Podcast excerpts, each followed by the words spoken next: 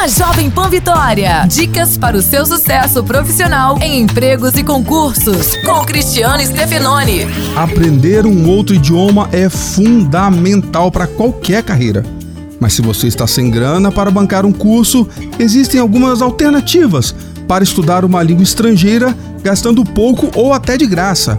Na internet, por exemplo, existem mais de 20 sites de cursos de idiomas gratuitos. É só entrar no Google e pesquisar. Outra opção é montar grupos de estudos com quem já faz algum curso ou domina outro idioma e que esteja disposto a compartilhar o conhecimento. Uma orientação certa, um bom material didático e uma prática diária o ajudará muito a aprender outro idioma.